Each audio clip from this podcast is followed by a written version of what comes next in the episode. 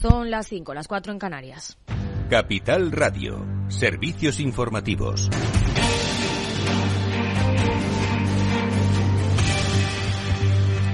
El comisario europeo de Economía, Paolo Gentiloni, ha garantizado que el tercer pago del Fondo de Recuperación y Resiliencia, con un desembolso de 6.000 millones de euros, llegará a España los próximos días. La cantidad de este segundo desembolso se corresponde al cumplimiento de 29 hitos y objetivos, 23 hitos y 6 objetivos a los que se ha dado cumplimiento a lo largo del primer semestre de 2022. La Unión Europea también ha mejorado su expectativa económica este año y escapa de un cuadro recesivo. Eleva seis décimas hasta el 0,9% su previsión de crecimiento del PIB de la eurozona en 2023, un año en el que la inflación se moderará hasta el 5,6%, una tasa inferior a lo esperado. Pedro Díaz, buenas tardes. Buenas tardes. El Ejecutivo Comunitario prevé que la actividad económica en el conjunto de la Unión Europea se expanda un 0,8%, cinco décimas más de lo previsto. El comisario de Economía, Pablo Gentiloni, asegura que la economía europea esquivó la recesión en el cuarto trimestre de 2022 a pesar de las circunstancias negativas excepcionales, pero advierte de que todavía existen riesgos a la baja que pueden volver a torcer las expectativas. Una posible inversión de esos descensos no puede descartarse en el contexto de la tensión geopolítica que se está produciendo. La demanda externa podría resultar más robusta después de la reapertura de China, lo cual podría evitar elevar, sin embargo, la inflación de nuevo. Mirando a nuestro país, la Comisión revisa cuatro décimas al alza su previsión de crecimiento del PIB para España hasta el 1,4% y recortó su proyección de inflación para este ejercicio al 4,4%, cuatro décimas por debajo de lo anticipado en sus últimas previsiones. Así lo ha señalado el comisario Gentiloni. Proyectamos que la economía española continúe creciendo bien, con un crecimiento del 1,4 en 2023 y un 2% en el 24. Para 2024 mantiene que la tasa de inflación se moderará hasta el 2,3%, las mismas cifras que en noviembre. España registrará así este año el mayor aumento del PIB entre las grandes economías europeas y por encima del conjunto de la eurozona, que crecerá un 0,9%, aunque se queda siete décimas por debajo de las previsiones del gobierno. Dice Gentiloni que el Ejecutivo español se enfrenta ahora al reto de liderar el proceso de pago de fondos de recuperación. Ellos tienen el privilegio, pero también tienen el problema de ir un poco por delante en este mm, proceso de fondos de recuperación. Ellos ya están accediendo a la tercera solicitud de pago y creo que este proceso concluirá en los próximos días. Esta tarde el Eurogrupo analizará esas nuevas previsiones y la situación en los mercados energético y laboral. Los ministros de Economía y Finanzas del euro esperan que esa mejoría sea la base para que los 20 coordinen las políticas económicas con la vista puesta en intentar retirar algunas de las medidas de apoyo adoptadas por la guerra y prestar ya más atención al control de las finanzas públicas. Unos resultados que para la vicepresidenta primera y ministra de Asuntos Económicos, Nadia Calviño, confirman lo que el Gobierno de España venía diciendo. Ha afirmado que se ha percibido una reducción muy intensa de la inflación, que bajó cinco puntos en cinco meses y asegura que la economía española tendrá el mayor crecimiento de la eurozona. Hemos conseguido evitar los escenarios más negativos gracias a las medidas que hemos venido adoptando a nivel europeo y a nivel nacional. La economía española será la, que tenga el mayor crecimiento de entre las grandes economías europeas, eh, muy por encima del crecimiento previsto para el resto de grandes economías y de la media de la Unión Europea y de la zona euro. Y varapalo judicial para los líderes del proceso. El Supremo rechaza la rebaja por malversación y mantiene la inhabilitación de Junqueras hasta 2031. Más información. Alejandra Moya, buenas tardes. Buenas tardes. Así es, la Sala Segunda del Supremo ha revisado la condena a los independentistas catalanes en función de la reforma del Código Penal pactada por el PSOE y Esquerra Republicana.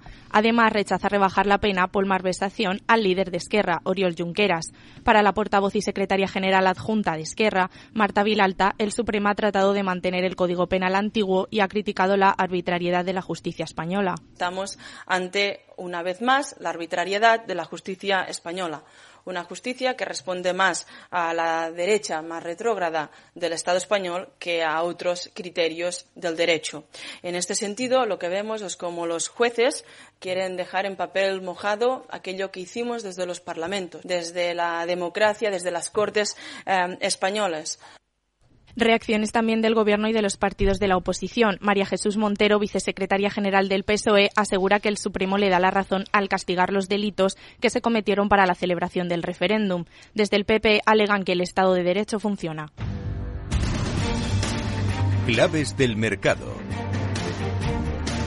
A media hora de que se conozca cómo han terminado la sesión las principales plazas del viejo continente, tenemos a un IBEX 35 que camina con ganancias en los 9.211 puntos. En el resto de plazas europeas también tono positivo, mientras que al otro lado del Atlántico, en Wall Street, también se imponen las compras. En el mercado de divisas, según las pantallas de XTV, un euro se cambia por 1,0714 dólares.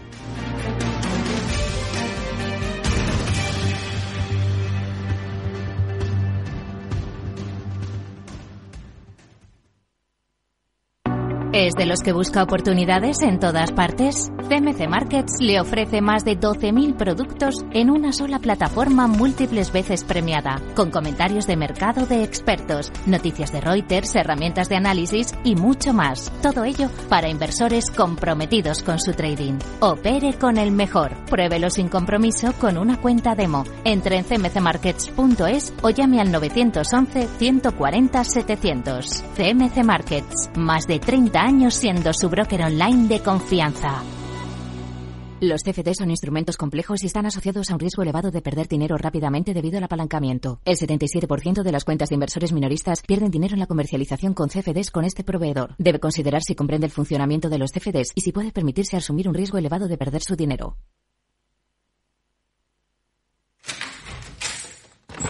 Salón. Gotera. Todo seco. Es muy simple asegurarse con el Betia. Simple, claro, el Betia. Tardes de Radio y Economía. Mercado Abierto. Con Rocío Arbiza. Seis minutos, los que pasan de las cinco en punto de la tarde, de las cuatro si nos están escuchando desde Canarias. Una jornada de alzas generalizadas en las bolsas, en los mercados europeos de renta variable y también en Estados Unidos.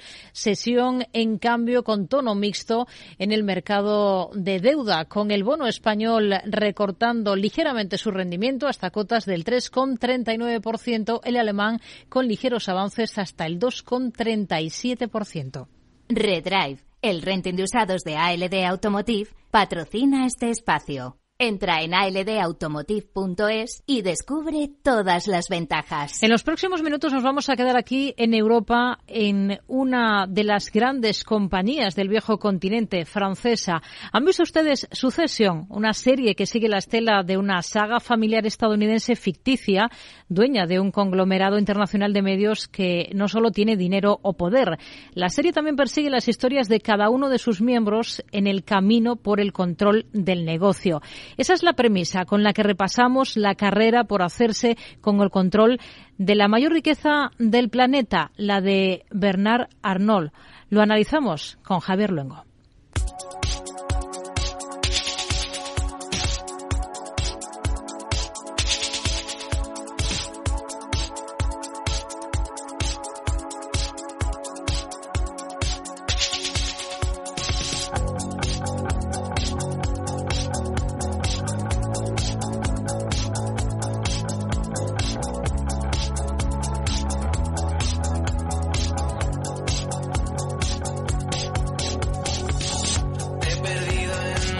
Multimillonarios son algunas de las personas más poderosas de la Tierra, ejercen una influencia significativa sobre grandes partes de nuestra economía y desempeñan papeles clave en todos los ámbitos, desde la política internacional, los medios de comunicación hasta la filantropía o la innovación climática.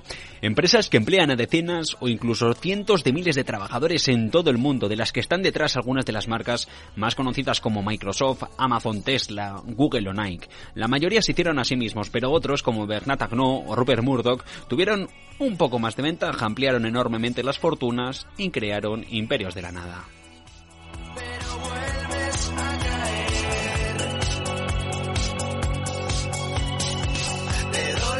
Y centrando el foco lo ponemos en Francia. Allí la saga Agno continúa, como si de una película se tratase el padre, Bernat Arnault, la persona más rica del mundo desde, hace unas semanas, está moldeando el presente para alejarse en un futuro y dar más protagonismo a su familia dentro del grupo de Louis Vuitton, el conglomerado de moda y lujo más grande del mundo. Como otras muchas familias, Bernat, de 73 años, está confiando a los suyos la gestión de todo su patrimonio antes de empezar su retiro dorado. En lo que va de año, la fortuna del magnate ha aumentado en 33.700 millones de dólares, más de una quinta parte de su patrimonio total. No tenemos cifras a las claras de lo rico que es Agno. Bloomberg estima su patrimonio neto actual en 196.000 millones, más de 180.000 millones de euros. El multimillonario francés es la persona más rica del mundo, seguido de Elon Musk, cuyo patrimonio neto se valora en 175.000 millones de dólares. Agno confundó en 1987 el grupo propietario de marcas como Marc Jacobs, Givenchy y Moet Chandon, así como una participación del 50% en Fenty Beauty. También opera marcas de alta gama como Louis Vuitton, Tiffany's o Christian Dior. De hecho, por aquí empieza un poco todo. El padre de Agno ganó millones en el negocio de la construcción. Para empezar, el empresario utilizó 15 millones de dólares de esa fortuna para comprar Christian Dior. Cuatro de los cinco hijos de Agno trabajan en el imperio Louis Vuitton y en enero del 23, este mismo mes de enero, el multimillonario eligió a su hija Delphine para dirigir Dior, la segunda marca más importante del grupo. Tíos, nada, no llego, voy saliendo vosotros, ¿vale? Tengo que entrar a un sitio y, bueno, en fin, os cuento. Un beso, chao. Suena en el garito una de. Dale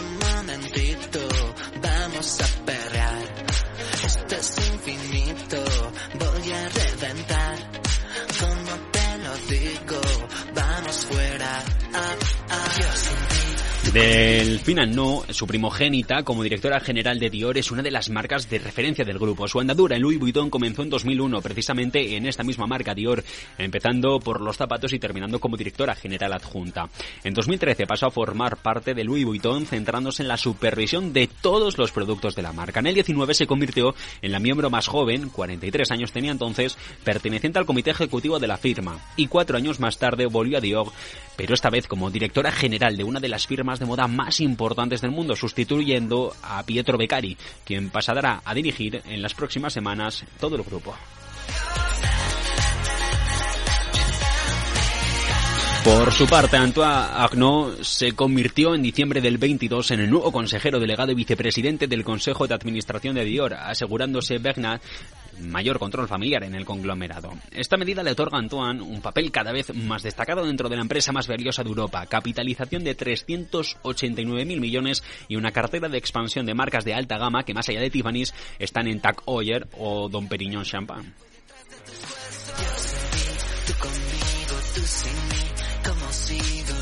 Antes de llegar aquí, Antoine fue director ejecutivo de Berluti en 2011. Bajo su dirección, la empresa creció de 45 a 130 millones en ventas. Dos años más tarde, a finales del 13, fue presidente de Loro Piana, líder mundial en Kashmir de alta gama y otras tantas telas. Tras la adquisición de la marca por parte de Louis Vuitton, se convirtió en el responsable de comunicación e imagen de todo el grupo.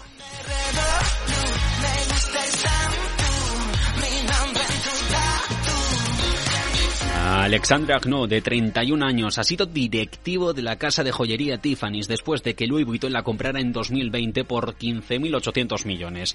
Tras rechazar ofertas de McKinsey y KKR, este francés, fruto del matrimonio de Bernard con su segunda mujer, se decidió a trabajar en la empresa familiar empezando en innovación digital.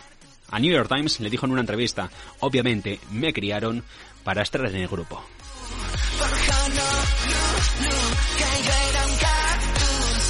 Por su parte, Frédéric Agnoc, nacido en 1995, ya ocupa el cargo de director general de TAC Oya, fabricante suizo de relojes. Su aventura en Louis Vuitton arrancó como jefe temporal de tecnología. Sin embargo, un año después pasó a ser director de estrategia digital y en el 20 fue nombrado director ejecutivo con tan solo 25 años. Y por último, Jean Antoine, el hijo menor de Bernard, que se unió al holding después de graduarse y convirtiéndose así en director de marketing y desarrollo de la división de relojes de Louis Vuitton en agosto del 21 a los 23 años. Ahora Jean lo que ocupa es el puesto de director de relojes de la marca Guerra Familiar por hacerse con el control del mayor conglomerado de moda y lujo del mundo, uno de los sectores con más potencial en los mercados, nos lo han dicho los analistas en los últimos tiempos. Y Louis Vuitton de aquí despega, aunque la guerra sea como aquella de Succession. Como te lo digo, vamos fuera. Ah, ah. Yo sin ti, tú conmigo, tú sin mí. ¿Cómo sigo yo de ti? Me he perdido, ya no sé qué hacer si nada de esto debe estar pasando. ¿Por qué te acercas tanto, tanto bailando? Redrive, el renting de usados de ALD Automotive, ha patrocinado este espacio. Entra en aldautomotive.es y descubre todas las ventajas. Mercado Abierto, Capital Radio. Y de Louis Vuitton nos vamos a otro punto del planeta. ¿Dónde ponemos el foco esta tarde, Selena Niezbala? Hoy ponemos el foco en la crisis energética europea. En concreto nos detenemos en el gasto que ha supuesto ya para los países de la Unión Europea. Una cifra que asciende ya casi hasta los 800.000 millones de euros según la última estimación de los expertos de Bruegel. Para ser más exactos, calculan que desde el comienzo de la crisis energética en septiembre de 2021 se han destinado 792.000 millones a proteger a los consumidores del incremento de los costes energéticos.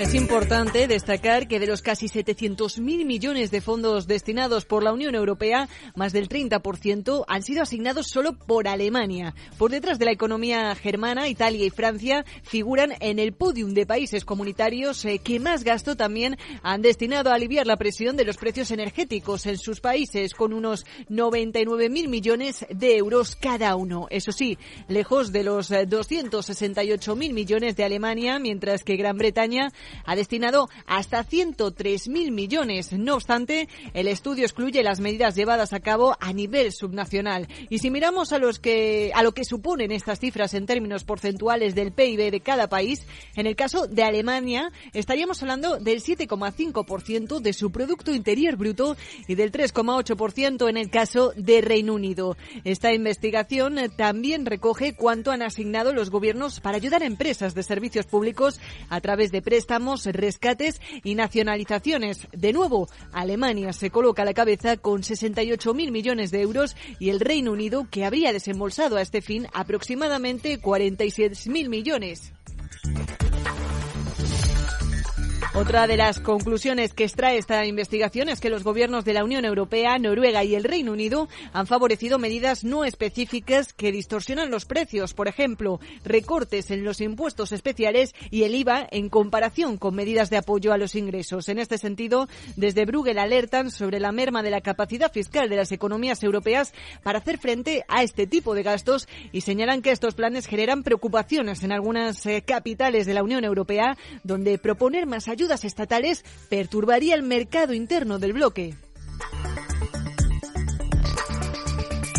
Queda, por tanto, analizar el apoyo total a hogares y empresas per cápita, donde Eslovaquia, Alemania, Malta y Bulgaria liderarían el ranking. En la página web de Bruegel también hay un análisis detallado por países de las diferentes medidas en los que encontramos, por supuesto, a España. Entre tanto, el viceprimer ministro ruso, Alexander Novak, afirma que Rusia planea vender hasta el 80% de sus exportaciones de petróleo y el 75% de sus exportaciones de productos petrolíferos a países amigos este año.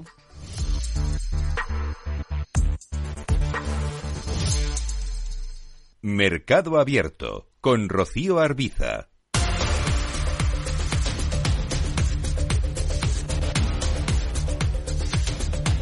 Seguimos en Mercado Abierto. Hablamos ahora con Miguel Ángel Rodríguez, experto en mercados de CAPEX. Hola Miguel Ángel, muy buenas tardes. Hola, ¿qué tal, Rocío? Buenas tardes. Bueno, hoy tenemos que comenzar mirando a la macro. Tenemos sobre la mesa previsiones de invierno de la Comisión Europea que evidencian que la Unión ha salvado por poco la recesión económica que auguraba el pronóstico de otoño. Se evita una contracción en el cuarto trimestre. Además, se mejora hasta el 0,9% su previsión de crecimiento del PIB de la eurozona este año. No sé si le ha sorprendido el dato. No, no ha sido del todo una sorpresa, ya que los, los datos que se han ido, los indicadores adelantados que se venían eh, publicando, ya eh, iban por este camino, iban anunciando pues una mejora con respecto a las previsiones anteriores, que además lo hemos visto en el mercado, comportamientos de activos de riesgo, los índices eh, europeos, por ejemplo, el caso del DAX, que está casi a un 5% de su máximo histórico y lo han ido así reflejando. No ha sido tan positiva la la, previsión sobre inflación, que, es que se ha, se ha revisado ligeramente al alza, va a costar más llegar a niveles de inflación adecuados, en torno al 2% hasta el siguiente año, y eso lo que sí que va a hacer es que el Banco Central Europeo, algo que ya está descontado, suba otra vez los tipos de interés, 50 puntos básicos, y ya veremos más adelante que es probable que también hagan algo. Mañana, ¿qué espera de ese dato, en este caso de IPC estadounidense del mes de enero, y cómo espera que pueda condicionar a la actuación futura de la Fed? Bueno, pues mañana es un dato clave, es un dato clave y, lo que se espera, las previsiones eh, medias de los analistas de mercado, es que se rebaje el, dato importante que es el IPC subyacente en Estados Unidos que baje hasta un 5,5%, pero hay también opiniones, algunas, algún banco de inversión que hoy se han publicado en contra, ¿no? De que puede incluso repuntar algo. Es un dato clave porque, como bien dices, va, va a determinar los futuros pasos de la Reserva Federal, sobre todo después del dato tan fuerte, ¿no? De empleo que vimos últimamente con la creación desorbitada por encima de 500.000 puestos de trabajo. Entonces, eh, un dato débil, eh, un dato según se espera, o sea, que una rebaja va a ser recibido positivamente por los mercados, los renta variable sobre todo, y también renta, renta fija pero claro, un, un dato por encima, y, visto lo visto, esto todo puede pasar, pues sería como un jarro de agua fría, ¿no? Empezaríamos a ver tipos de interés de mercado, rentabilidad de los bonos un poco más altas y quizás un retroceso en, los índices americanos. ¿También esperan impacto en función del dato en el comportamiento del dólar? También, también, claro, el dólar se va el dólar, eh, eh, con un dato débil de IPC mañana, el dólar se debilitaría siguiendo la estela de los tipos de interés de mercado que caerían, correlación directa con los tipos de interés, y seguiría eh, la tendencia a la baja que hemos visto en los últimos semanas y casi meses, ¿no? Sin embargo, un dato fuerte, un dato por encima de lo esperado, una inflación más alta, volvería a fortalecer el dólar y podríamos ver un retroceso en los pares del dólar, ¿no? Se espera que Kazuo Ueda sea presentado oficialmente mm, mañana martes en el Parlamento nipón como el sucesor del actual gobernador Haruhito Kuroda y que su nombramiento sea respaldado por el órgano legislativo japonés a finales de mes lo que cabe esperar es continuidad absoluta con respecto a su predecesor o una retirada del programa de control de, esa curva de rendimientos de los bonos a largo plazo sí que es eh, posible. ¿Cómo lo ve? Sí, bueno, eh, las expectativas últimas del mercado, las esperanzas incluso del mercado es que haya un cambio, ¿no? Por, con, con, con eh, Ueda, ¿no? Eh, y que no sea continuista con respecto a la política que no solamente Kuroda, que es el que se va ahora, sino todos los gobernadores anteriores han tenido, ¿no? Entonces, eh, la política de control de curva, que ya dieron una señal de que iban relajándose, subiendo los tipos de interés del bono 10 años por encima del 0,25 hasta el 0,50, las esperanzas del mercado y teniendo en cuenta la situación en Japón, con una inflación ya que supera el 2%, que era el objetivo que durante décadas, décadas no han intentado alcanzar una tasa de empleo prácticamente totalmente de pleno empleo, pues lo normal, lo lógico sería que sí que permitiera más flexibilidad en cuanto a una política monetaria menos eh, acomodaticia, o sea, más restrictiva, tipos de interés más altos, y eso, si, si ocurre así, que es lo que creo que espera el mercado una vez que se confirme su nominación, pues llevaría consigo un fortalecimiento del, del yen, ¿no? De hecho, en la cotización dólar-yen estamos viendo en los últimos días una volatilidad tremenda en, en 130, 132, por encima incluso ahora mismo, ¿no? Eh, precisamente por todas las especulaciones que respecto. Si se confirmara esto, veríamos un fortalecimiento del yen y hay quienes pronostican pues un dólar yen a niveles de 120 para este año. Hmm. Banco de Inglaterra, después de las declaraciones de uno de sus miembros advirtiendo que el organismo debería ser muy, muy cuidadoso sobre el riesgo de que se incruste una elevada inflación. Del Banco de Inglaterra, ¿qué es lo que esperan ustedes a partir de ahora? ¿Su situación es peor eh, que la situación en la que está, por ejemplo, aquí en Europa el BCE? Sí, podemos decir que sí que es peor con una inflación todavía más alta que la que la europea, con mucha resistencia a, bajar, niveles de crecimientos ligeramente más bajos que la, que la Unión Europea también y con tipos de interés ya más altos, están en torno al 4% cuando el Banco Central Europeo lo tiene al 3%. eh, lo más probable, dado este escenario, es que sigan subiendo los tipos de interés, ¿eh? que sigan subiendo quizás un poco más incluso que lo que ya, a pesar de que le lleva ventaja al Banco Central Europeo, y que, bueno, las expectativas son, son de momento no son muy muy halagüeñas ¿no? En, este sentido. A pesar de eso, la libra se mantiene ahí. ha habido una corrección bastante importante, pero si siguen subiendo los tipos de interés, podía haberse respaldada y subir ligeramente. Hmm. ¿En qué otros cruces de divisas están fijando ustedes ahora mismo y por qué? ¿Qué ven interesante en el contexto actual? Bueno, aquí básicamente, además de lo del yen, que es muy interesante, que lo hemos comentado anteriormente, aquí básicamente todo se gira en torno a cómo se va a comportar el dólar. La tendencia y las expectativas que el dólar se debilite durante todo este año. Mañana va a ser muy importante con la cifra de IPC en este sentido, ¿no? Y que siga debilitándose. Con ello, por ejemplo, euro-dólar, eh, que ha llegado a por debajo de 1,07, esta mañana estaba en 1,0670, debería recuperarse, dólar más débil, euro más fuerte, y ahí sí que hay potencial de subida importante, ¿no? Y relacionado con la divisa y muy relacionado con todo ello, el, comportamiento del oro, por ejemplo. Hmm visto que ha caído 100 dólares, nada más y nada menos, en los últimos días, desde los máximos, tiene una correlación inversa, ¿eh? Eh, negativa, con el comportamiento del dólar, por lo tanto, un dólar más débil, si se confirma con todo ello, mm. pues debería darle respaldo al oro, aparte de que hay compras también por parte de bancos centrales, como el de China, que está comprando oro prácticamente todos los meses, y podíamos ver una recuperación desde los niveles actuales, ahora mismo está en 1852 dólares por onza, pues debería superar la zona de 1.900 y hay quienes pronostican que durante el año superaría incluso la cota de 2.000 dólares por onza. Sí. Pues por tanto, muy pendientes también de esa evolución del metal brillante del oro. Miguel Ángel Rodríguez, experto en mercados de CAPEX. Gracias. Muy buenas tardes.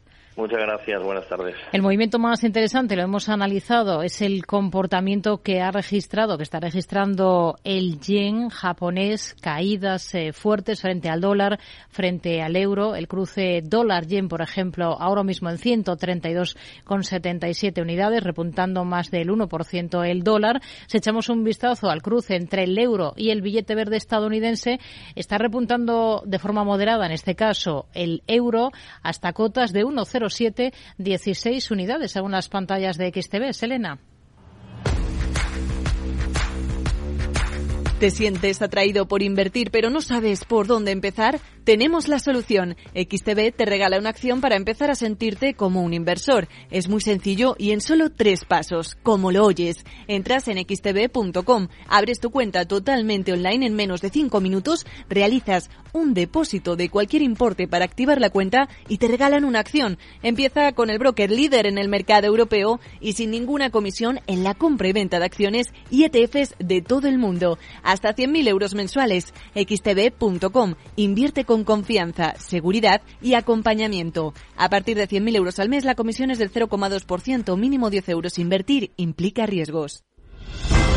Si quieres estabilidad en el empleo, poder conciliar tu vida laboral y asegurarte una pensión para cuando te jubiles, debes escuchar Empleo Público. Todo lo relativo a las oposiciones, convocatorias, consejos para preparar las pruebas y la opinión de expertos de las administraciones públicas y de la formación. Los miércoles a la una y media de la tarde en Capital Radio tienes una cita con Empleo Público, con José Joaquín Flechoso. Mercado Abierto con Rocío Arbiza.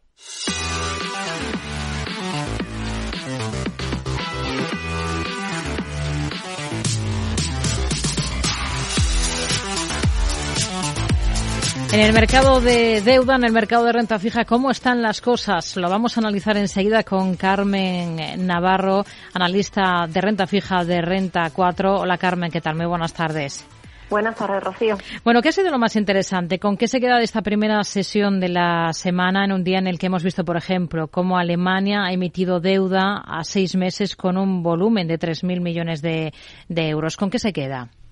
Bueno, pues hoy la verdad es que hemos tenido un día bastante plano, ¿no? Si la volatilidad a la que nos tenía acostumbrado el mercado en los últimos meses. Eh, de hecho, hemos visto ligeros repuntes en las rentabilidades de deuda, pero tampoco han sido muy relevantes. Y algo de mejora por el lado corporativo.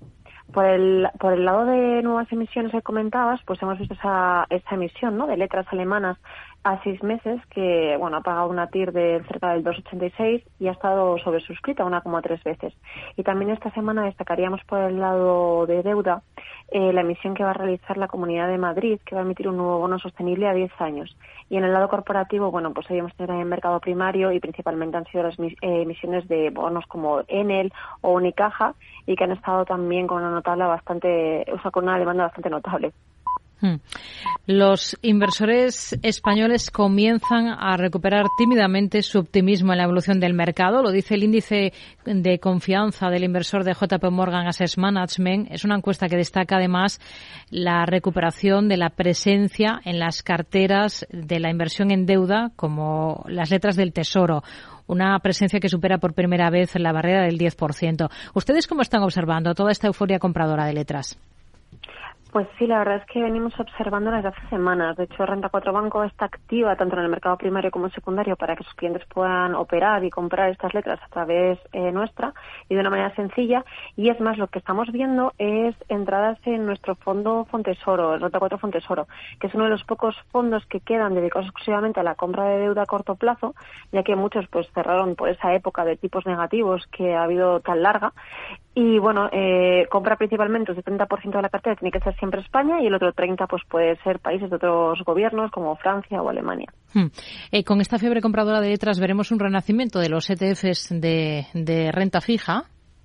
Justo, justo, como comentábamos en nuestro caso, en lugar de gestión pasiva es activa, pero tiene total sentido invertir en un fondo, ya no solo por las ventajas fiscales que tienen a la hora de invertir, eh, por el tema de la tributación, sino además porque, bueno, en nuestro caso que es un fondo de gestión activa, el equipo gestor pues cuenta con mucha experiencia y en este caso vamos a invertir los plazos más óptimos aprovechando las posibles incongruencias que aparecen en ocasiones en el mercado. Y por ponernos algún ejemplo, pues hoy mismo eh, hemos rotado la cartera, ese 30% que hablábamos que tiene renta 4 fondos oro eh, que puede tener eh, de fuera, pues lo hemos rotado a letras francesas, ya que Francia, eh, con un rating crediticio mayor que, que, España, está pagando hoy más sus letras que España. O, por ejemplo, la semana pasada, cuando empezó a cotizar la nueva letra de año, que era con vencimiento de febrero, pues pasó también lo mismo, que vimos como la letra de enero, que era solo un mes menos, estaba pagando más, con lo cual también, bueno, pues rotamos la cartera y nos aprovechamos de ello. Hmm. En renta fija corporativa, en este caso, ¿en qué se están fijando, especialmente ahora? Pues en otros fondos que tienen eh, más, eh, bueno, que ofrecen más rentabilidad y que tienen otro tipo de cartera, estamos centrándonos sobre todo en cédulas hipotecarias, que al final son los activos bancarios más coletarizados de los bancos, ya que cuentan pues con las garantías extras, ¿no? De las hipotecas y de las deudas y que dentro de este rally de mercado que estamos viviendo en renta fija se han quedado algo más atrás y nos parece que no, tiene, que no tiene mucho sentido que se hayan quedado atrás y que pueden tener menor volatilidad en nuestras carteras. Entonces estamos rodando una parte de cartera que tenía algo más de beta a ciertos activos. Hmm. Mm, una cosa más los inversores globales ahora mismo están reduciendo tenencias de bonos del gobierno chino, que es una fuente constante de rendimientos seguros durante, o fue durante los años de, de la pandemia. Los datos de la plataforma Bond Connect de China eh, apuntan a que, la que es además la principal vía para que los extranjeros inviertan en los mercados del continente, muestran, apuntan a que los extranjeros vendieron aproximadamente bonos por valor de más de 90.600 millones en el último ejercicio. No sé qué le parecen los datos. ¿Es lógico esta rotación porque ahora mismo están buscando mercados mucho más jugosos de lo que pueda ser China? Sí, al final esto es un tema de, exclusión y de oportunidad.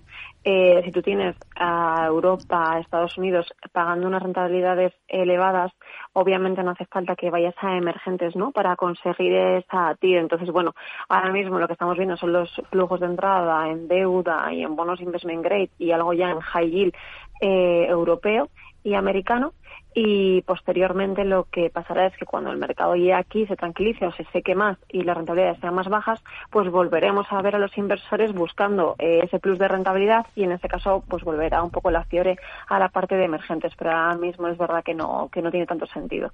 Carmen García Navarro, analista de renta fija de Renta 4. Gracias por su análisis con nosotros. Muy buenas tardes. Muy buenas tardes, Rocío. Tenemos ahora mismo, si echamos un vistazo al mercado de bonos, eh, si echamos un vistazo a cómo se están comportando los principales, el rendimiento del alemán a 10 años está en cotas del 2,37%, el español al mismo plazo en el 3,39%, al otro lado del Atlántico, el estadounidense renta a 10 años, renta un 3,72%. Enseguida vamos con el cierre de la bolsa española. En la era de la realidad virtual y teletrabajo, las empresas utilizan cada vez más los servicios en la nube e Internet se convierte en la nueva red corporativa. Pero la nube no siempre es un entorno muy seguro. Zscaler, con su nuevo y radical modelo Zero Trust, asegura usuarios y cargas de trabajo tanto de aplicaciones públicas como privadas. Descubra más en zscaler.es. Mercado Abierto con Rocío Arbiza. Vamos a ver qué tal han ido las cosas en esta sesión tras el cierre. Lo vamos a analizar con Antonio Castelo, analista de broker. Antonio, ¿qué tal? Muy buenas tardes. Hola Rocío, buenas tardes. Tono positivo, alzas generalizadas a la espera de ese dato de IPC mañana de Estados Unidos y con datos aquí en Europa, al menos previsiones de crecimiento algo más optimistas por parte de Bruselas. Mm, sí, es así. Eh, bueno, los mercados la verdad es que están con ganas de, seguir subiendo. Esto es una, es una evidencia. Eh, yo personalmente sigo pensando que hay, que muchos problemas de fondo que todavía están sin resolver y que no tiene quizás mucho sentido ver que los principales índices europeos están ahora mismo eh, cotizando por encima de cómo estábamos apenas hace un año cuando empezaba la, guerra en Ucrania pues como si se hubiera borrado, digamos, todo lo que hemos eh, tenido por el centro de subidas de tipos, e inflación disparada, etcétera. Pero bueno, el mercado es así, hay que respetarle. Entonces, sin duda, el dato al que hay que prestar atención esta semana, eh, porque de ese dato va a depender en buena parte de lo que hagan los, los mercados financieros en los próximos días, es el, el IPC eh, que se publicará mañana en en, Estados Unidos. Vamos a tener otras referencias macro van a carecer de importancia para bolsas y, y bonos. Como sabes, la inflación americana cede sistemáticamente desde julio del año pasado y ya la FED en su última reunión pues, atrevió a reconocer que, estamos en una etapa eh, claramente de vuelta en cuanto a la bajada de, los precios. Eh, para el dato de mañana, pues bueno, las previsiones son que salga un 6,2 desde un 6,5 anterior, que la subyacente se sitúe en 5,5. Eh, con la idea de que alcancemos el entorno de final de año con crecimientos en torno al 5%, quizás el 4%, y esto se equilibraría con los tipos de interés de referencia en el 5,25 y eh, quizás eh, podríamos hablar de que a final de año de, terminar en Estados Unidos unos tipos de interés reales positivos por primera vez en mucho tiempo. ¿no? En cuanto a las previsiones de crecimiento de la Unión Europea que decías, me parece indicar que finalmente las principales economías de la eurozona van a evitar siquiera la recesión técnica income como te decía al principio, esto sin duda se trata de, buenas noticias eh, generadas sobre todo por una evolución muy benigna de la climatología que ha provocado fuertes caídas en el precio de gas natural en, Europa y, bueno, pues eh, aunque ya te digo que, creo que seguimos eh, con una situación de fondo un poco cogida con alfileres, pues la verdad es que los mercados siguen con ganas de, seguir avanzando. Hmm. Si miramos a, a, valores, ¿sería una buena opción la portuguesa TAS para IAG a través de Iberia si falla la alternativa de Europa? Bueno, eso es un rumor que aparece y desaparece de forma recurrente en los, en los mercados, ¿no? Como siempre, este tipo de operaciones pues depende de los precios y las condiciones en los que se plantea la operación. Yo creo que, que IAG tiene muy claro que la primera, la primera alternativa es eh, Air Europa, ¿no? Em, eh, bueno, eh, también es verdad que, desde IAG pues tendrían que controlar que nadie se les adelante eh, para ser la, verdadera controladora de las rutas hacia Latinoamérica y bueno, los portugueses pues es verdad que sobre todo con la plataforma que tienen en Brasil controlan bastante ese mercado, bueno, prácticamente lo controlan junto con, con, con, IAG, ¿no? IAG pues ha tenido un comienzo de año excepcional, tanto que quizás ha agotado buena parte de su margen de subida para 2023, cotiza con un descuento mínimo sobre los 1,94 euros que fijan los analistas del consensus como valor teórico. Eh, y, bueno, pues eh, yo creo que la operación de integración de Europa es algo que, de alguna manera, aunque se sigue retrasando mucho en el tiempo, ya está asumida por el mercado, pero no sabemos cómo el mercado recibiría un movimiento de, integración con la portuguesa, eh, sobre todo, como te decía al principio, dependiendo del precio y de las condiciones. Hmm. Tenemos eh, algunos otros valores en el punto de mira, como es el caso de Acciona va a construir la mayor terminal intermodal de Australia por 260 millones. ¿Qué visión tiene para una compañía ahora como Acciona?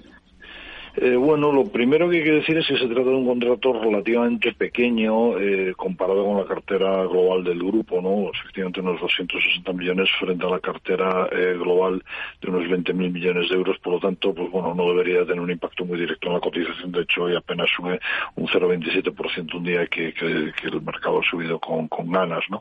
estratégicamente pensamos que sí que es una operación interesante, ya que Acciona lleva prácticamente desde principios de, de siglo con presencia en, el quinto continente, en Australia especialmente, donde se está convirtiendo en uno de los players más relevantes del sector, eh, siendo además Australia como es un país con un gran potencial de, crecimiento. Acciona viene demostrando desde hace tiempo que es una muy buena sociedad por fundamentales, que está cumpliendo muy bien con sus previsiones, eh, superando por el momento con creces sus objetivos anunciados y los analistas que siguen en valor no tienen dudas de que lo va a seguir haciendo en el futuro. Entonces, a pesar de que los analistas han ido subiendo sistemáticamente el precio objetivo, que en este momento se sitúa a nivel de consensus en un promedio de, de 198 euros por acción, eh, su cotización sí que la ha seguido de cerca y ahora pues cotizarán en torno de los 185, 186, voy a cerrado 185 eh, eh, con 3 euros, por lo que entendemos que su capacidad de subida ya es mínima. O sea, buen valor, buenas perspectivas, pero yo creo que el mercado ya la está ya la está valorando correctamente. Hoy hemos visto fortaleza en MAF en la aseguradora? ¿Qué es lo que más y lo que menos le gusta ahora de este valor? Bueno, pues quizás hoy es el bueno es el valor que más ha subido hoy en el, en el selectivo, un 4,44%. Quizás, eh, como te decía, su cotización hoy ha recogido los buenos resultados publicados el viernes, que bueno, pues como el viernes eh, tuvimos una sesión de fondo, digamos, bastante bastante flojita, eh, no, no, se reflejaron de, forma inmediata, ¿no? Un interesante crecimiento de las primas, gracias sobre todo a la evolución del tipo de cambio euro-dólar, o la percepción del dólar, y, de las divisas también en América Latina, especialmente en en Brasil y quizás lo que más hay que vigilar es que mm, se observan unos márgenes pues mucho más eh, ajustados, ¿no? Como en otras compañías de seguros globales el problema sigue estando en el sector autos, donde la inflación ha hecho disparar los costes no pudiéndose trasladar al cliente final eh, en un buen número de casos este aumento de, costes para mantener un poco esa cartera de, de, clientes. Decir que es una compañía que tiene un buen nivel de solvencia, bastante diversificado su negocio eh, y que a los actuales niveles de precios muestra unos atractivos eh, múltiplos de, valoración, una buena rentabilidad por dividendo. Eh, el precio objetivo se sitúa en 2,15 euros por acción, un descuento de aproximadamente del 9% respecto a, los niveles eh, actuales. ¿no? Quizás ahora mismo Mafre es la compañía de las tres aseguradoras que cotizan la bolsa española la que presenta un mejor aspecto. ¿no? pero bueno, tampoco nos termina de, entusiasmar eh, demasiado. Tendría que mejorar mucho sus cifras realmente para que decidamos eh, recomendarla abiertamente. Antonio Castelo, analista de Broker, gracias. Buenas tardes. Gracias a vosotros, Rocío, y bueno, pues terminéis eh, hoy el día de la radio eh, que haya sido muy feliz y, bueno, dar las gracias, eh, como siempre, por la oportunidad que nos dais de, participar en este medio tan, tan maravilloso. Gracias, Antonio. Muy buenas tardes. hoy hemos visto que ha terminado el IBEX, el selectivo, con una subida del 1,02% en 9.210 puntos. Enseguida nos acercamos a una compañía cotizada. Lauri. Decidido. La despedida la hacemos en Gandía. Prepara el bikini. Lauri, que en Gandía vive el ex de Jessie. Que nos vamos a Málaga. Lauri, que no. Que dan mal tiempo. A Bilbao. Pinchos y party. Lauri, una cosita. Que al final es despedida conjunta. Te hago administradora del grupo que no puedo más. En Renfe tenemos más de 1500 destinos para que siempre puedas llegar a donde quieras llegar. Nadie te da más. No todos los trenes son como Renfe. Renfe, tu tren. En Darwinex hay más de 100 millones de euros buscando traders con talento. Ya hemos pagado más de 4 millones en comisiones de éxito. Si te tomas el trading en serio, únete a Darwinex.「Capital en riesgo. Datos actualizados el 16 de septiembre de 2022. Mercado abierto. Con Rocío Arbiza.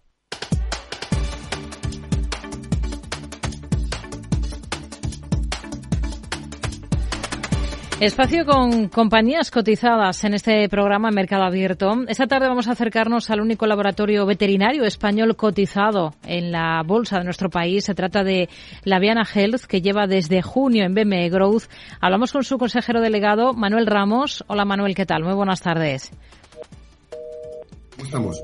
Hola, no sé si nos escucha bien, creo que sí, ¿no? Sí, sí, sí, os escucho bien. Venga. ¿Vosotros? Perfecto, ahora sí. El, el precio de salida marcado por la compañía allá por esa fecha de la que estamos hablando en verano, 5 euros, no lo han vuelto a, marcar ustedes en el parque. ¿Hasta qué punto están, digamos, decepcionados por esos ocho meses como compañía cotizada? Bueno, la verdad que, no es que estemos decepcionados, ¿no? Eh, entonces fijamos un precio acorde con los múltiplos de mercado de empresas comparables, probablemente de, Francia e Inglaterra, que es donde son las empresas veterinarias, como Topinol, Virus, etcétera. Eh, la situación de los mercados y de la liquidez en los mercados, la que es, esto también es un, camino a largo plazo y tampoco estamos ni decepcionados ni preocupados, ¿no? Nosotros seguimos trabajando y, y desarrollando la compañía, ¿no? Tal como, como, como prometimos a nuestros inversores. Quizás salió cara la compañía, ahora con... No, bueno, eh, visto, visto siempre a posteriori, caro barato depende un poco. Yo creo que, que la compañía está en unos, precios actualmente muy atractivos. De hecho, eh, incluso los managers estamos comprando acciones porque confiamos mucho en, ella y, y, está en unos precios muy atractivos. Es verdad que estamos en un mercado eh, en el BME de baja capitalización, donde ahora mismo con, con, las restricciones de liquidez que hay en el mercado, pues, pues lleva un goteo a la baja, ¿no? Pero realmente si uno lo mira, el volumen con el que se negocia es bajo, ¿no? Lo cual tampoco es representativo actualmente del valor de la compañía, la realidad. Hmm. Al margen de la cotización, ¿en qué medida les ha servido ser una compañía cotizada? ¿Se sienten más conocidos, se sienten con mayor notoriedad? Pues sí, la verdad, eh, ser el primer laboratorio veterinario en un sector eh, pues muy tradicional, de, capital muy familiar, histórico, ser la primera empresa veterinaria nos ha dado un mayor realce dentro de nuestro sector y un mayor conocimiento de, lo que es nuestra, nuestra actividad, ¿no? No solo aquí dentro de nuestras fronteras, sino también en los mercados europeos, ¿no? Y de, de, capital, sobre Inglaterra, más acostumbrado al sector veterinario y farmacéutico. En ese sentido estamos contentos porque somos mucho más conocidos, nuestros clientes conocen más de nuestra empresa, los inversores también, y tenemos en el pipeline una serie de, de proyectos y de nuevos productos que están resultando bastante exitosos, ¿no? Y al final esto puede, pues, pues yo creo que, que se recompensará en el mercado. Ahora hablamos de esto, de proyectos, de productos, para quien todavía no les conozca. Hemos mm. dicho al principio que son el primer laboratorio veterinario que cotiza aquí en España. No es del todo mm. cierto porque también tiene una parte de negocio enfocado a la salud humana, ¿no? Sí, efectivamente. Tenemos una parte de, humana. Somos de los pocos laboratorios, mm, probablemente en Europa, que, que manejan las dos líneas, tanto la de eh, animal como la, la parte humana con un foco mucho a, algunos nichos de mercado en cuanto a algunos productos y algunas patologías. ¿Qué nichos, por ejemplo? Pues mire, nosotros somos, la gente no lo sabrá y con lo pequeños que somos, pero somos líderes en, en un antibiótico en humana eh, para las infecciones urinarias que se llama fosfomicina trometamol, que, que, es ampliamente usado de los años 70, donde los operadores que estamos en esto pues somos muy pocos, ¿no? Y estamos en más de eh, 60 países registrados, eh, con partners como Sanofi Aventi, Estada y con grandes multinacionales. Y eso es una empresa pequeña, por lo mejor nadie lo puede esperar, pero eso es así, ¿no? O sea, eh, hemos sido, por ejemplo, en Nueva Zelanda considerado un medicamento nuevo, aunque es una molécula que ya que se conoce de hace tiempo. Eh, y, y, ahí tenemos una posición de liderazgo, ¿no? Si lo miramos en el lado de humana, pues por ejemplo, eh, junto con, con, otra empresa, somos el único laboratorio que está usando la oxitociclina 30%, que es un, un, antibiótico de amplio espectro y de los ganadores, porque no se usa en humana, en el mundo animal. Y eso pues, pues un vector de crecimiento, un vector de crecimiento de los años venideros. Hmm. Y lo recientemente. ¿Cuál es el peso de ambas divisiones, de la parte de salud animal y de la parte de salud humana, al final en la cuenta de resultados de la Viana Pues, aproximadamente un 60% es el, el- es el sector animal y un 40% el sector humano. Hmm. En la parte del, del sector de la salud animal, este es un nicho de mercado, sobre todo pensando en el de las mascotas, cada vez más relevante. El dato es muy, muy llamativo, pero es cierto, hay más mascotas que niños en España. Pues sí, lo dice bien y además el sector está creciendo a ritmos de doble dígito, alrededor del 20%. Es un sector donde nosotros, nosotros veníamos de la, de la salud animal de animales de producción, históricamente, eh, desde los tiempos que éramos BASF. Y, hace tres años no- nos lanzamos al mundo de las mascotas, ¿no? Con un vademecum bastante interesante, sobre todo en temas de parasitarios, ¿no? Con productos como Ataxa, como eh, parasitarios como el milprazón, ¿no? Eh, eh, evidentemente, como hemos empezado prácticamente de cero, hace tres años somos de la empresa con mayor ritmo de crecimiento en, este, en este mercado de pequeños animales en España. Pero sí, efectivamente, en los mercados, por darle un dato, ¿no? Eh, a nivel mundial, dos tercios del sector veterinario son los animales de producción, un tercio el sector de, de las mascotas, pero es verdad que el sector de la mascota crece eh, más rápidamente, sobre todo en los países occidentales y desarrollados. Hmm. Y por lo tanto, pues, pues tenemos que estar ahí. Cuando salieron a bolsa se marcaron, si no tengo mal los datos, pasar de los 57 millones de euros de volumen de negocio del año 21, de 2021, a más de 120 millones para el año 2026. ¿Se reafirman en estos objetivos? Pues sí, nos, rea- nos reafirmamos, a pesar de que el, el año 2022 para la industria en general farmacéutica ha sido un año complejo por, la, la escasez de, de algunos materiales como filtros de esterilización, como subidas de precios en- y, y la carestía en, algunos materiales. Sido un año de transición complicado. Aún así, eh, vamos a cerrar cercano a los 60 millones de euros y por lo tanto seguimos creciendo. Pero sí que es un año 2022 para la industria fa- farmacéutica en general complicado para, adaptar nuestras estructuras de coste a la estructura de ingreso, ¿no? Eh, es un sector que se mueve lento, que, que, que, que- además la, la, la reimputación de costes en, el sector lleva su tiempo y bueno, un, un 2022 con cierta complejidad para toda la economía en general, ¿no? Pero, pero en particular en el sector farmacéutico y, y en el sector veterinario, eh, pues también, ¿no? De modo que Pero no- bueno, nos reafirmamos. De modo que no han podido, creo entender, eh, trasladar directamente esos incrementos de costes que han tenido a, a precios finales en el actual entorno es. inflacionista que estamos viviendo. Así es, así es. Eh, probablemente sí que se traduzca en esa reimputación durante el 2023, ¿no? Pero imagine, ¿no? Mm, lo- Los pedidos y las fabricaciones llevan unos timings de 3, 4 meses, ¿no? Entonces, no, no, no es una cosa que a uno le suben los precios hoy y lo puede imputar de, de manera inmediata, ¿no? Sí, sí, requiere, requiere unos tiempos de adaptación en toda la cadena de suministro. Hmm. Y, y sí que en el 2023, pues sí, ya se, se están recuperando todo eso.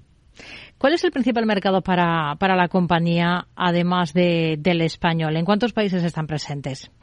Mire, estamos en, como le decía, de una manera directa eh, eh, en, en más de, en cerca de 90 países de una manera directa. Digo de una manera directa con marca propia o comercializando productos que son propiedad de la Viana, aunque sea comercializados por otros, ¿no?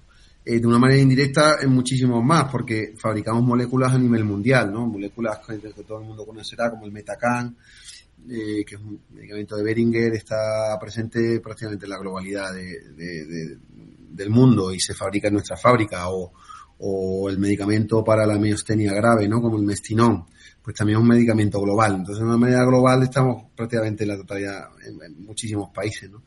De una manera directa, alrededor de 90 países. Hmm. ¿Cuánto invierten al año una compañía como ustedes en I+D, en I+D y qué y en qué se están enfocando ahora especialmente?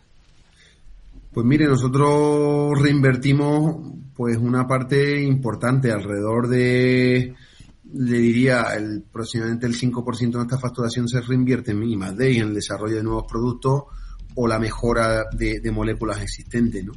nosotros nos estamos enfocando, eh, por un lado, en medicamentos algunos nuevos biológicos que pueden solventar problemas que, que no se están solucionando. Hablo, por ejemplo, como la desmania en el mundo de, de, los perros o como en algún caso algunas patologías y alguna eh, crónica en el mundo de los gatos. Pero por otro lado también intentamos mirar moléculas que pueden ser mejorables con una mayor concentración o con un cambio de forma farmacéutica, ¿no? Donde ahí sí cabe pues unas patentes y cabe también pues una oportunidad a largo plazo. Hmm. La compañía ha pasado por momentos complicados a lo largo de su historia, también por manos diferentes de diferentes propietarios. Ahora, desde el año 2013, sus directivos son los dueños. ¿En qué quieren convertir a la Viana Health en esta nueva etapa? Pues queremos convertirla en una empresa eh, farmacéutica, veterinaria, con su lado también humano, eh, enfocado eh, sobre todo en el mundo de los tratamientos individuales de, los animales, que es hacia donde va un poco la tendencia del sector y ahí en las formas inyectables pues, pues son un, aspecto fundamental, a que cada animal se le dosifique con, con lo que necesita, huyendo de los, de los tratamientos masivos y, sea una, una compañía innovadora dentro de nuestro sector, ¿no? Son una compañía muy conocida pues porque llevamos 60 años, pasó por manos de BASF en, en los años 80 y 90 y actualmente pues, pues estamos lanzando moléculas que nos puedan mm, dar un liderazgo en, ciertas patologías y en mm. ciertas especies. Nos quedamos con, con, esta visión de futuro, con estas expectativas, con esta meta que se pone Manuel Ramos, consejero delegado de la Viana Health. Gracias por atender la llamada de Mercado Abierto. Muy buenas tardes. Muchísimas gracias por la oportunidad y, buenas tardes y gracias por esta oportunidad. De forma no intencionada, los usuarios pueden abrir agujeros de seguridad al conectar su ordenador o smartphone a la red de su empresa, incluso cuando utilizan una VPN. Reducir la superficie de ataque con un modelo Zero Trust se ha convertido en una necesidad para las empresas. Descubra más en zscaler.es. Mercado Abierto con Rocío Arbiza.